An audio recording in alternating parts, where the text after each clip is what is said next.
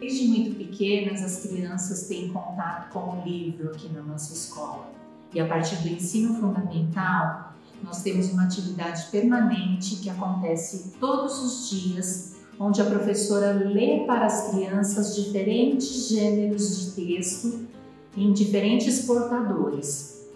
É, o professor, nesse momento, ele serve como modelo de referência de um bom leitor para as crianças.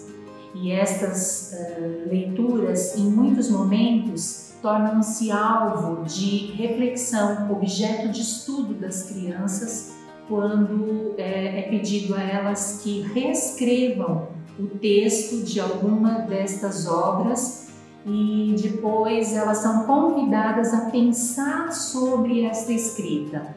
Primeiro de forma coletiva, onde o professor é mediador desse processo, fazendo boas perguntas para que as crianças pensem sobre o que escreveram, de que forma escreveram, garantindo assim a coerência do texto e também pensando sobre alguns elementos da coesão que são tão importantes é, dentro da estrutura de um texto.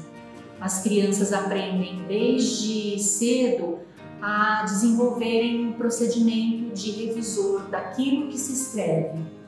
Esta é uma atividade permanente muito importante da nossa rotina.